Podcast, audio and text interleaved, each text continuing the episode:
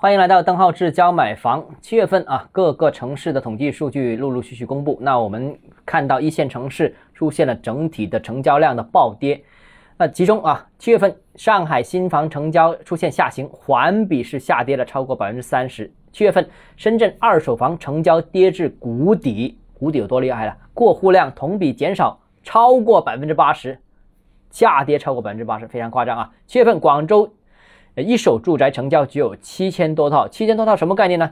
呃，过去一年的这个新低，而且过去一年最高的量达到一万七千套，现在只有过去的零头，一半都不到啊，最高值的。那四月份四个一线城市平均成交面积平均啊下滑了百分之二十一点三四，同比上升了百分之七点一二。当然，同比是去年疫情刚回来没多久嘛，所以这个还是不太完全可比。总之，就比之前上几个月一路的下滑。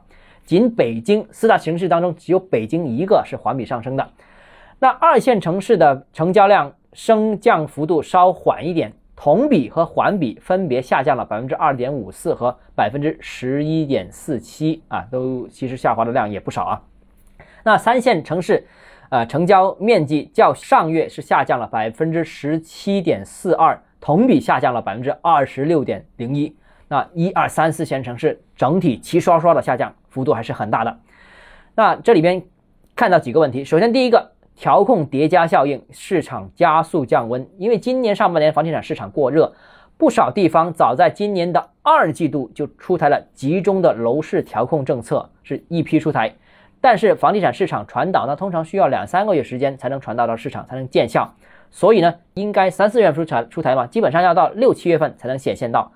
但由于今年上半年的统计数据显示，国内的楼市再次有过热的倾向，部分城市上涨，房价上涨速度比较快，比方说像广州啊，上涨了百分之十几。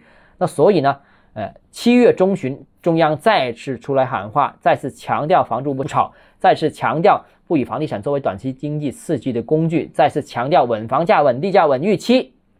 啊，然后在七月底，住建部又再约谈了一批房地产。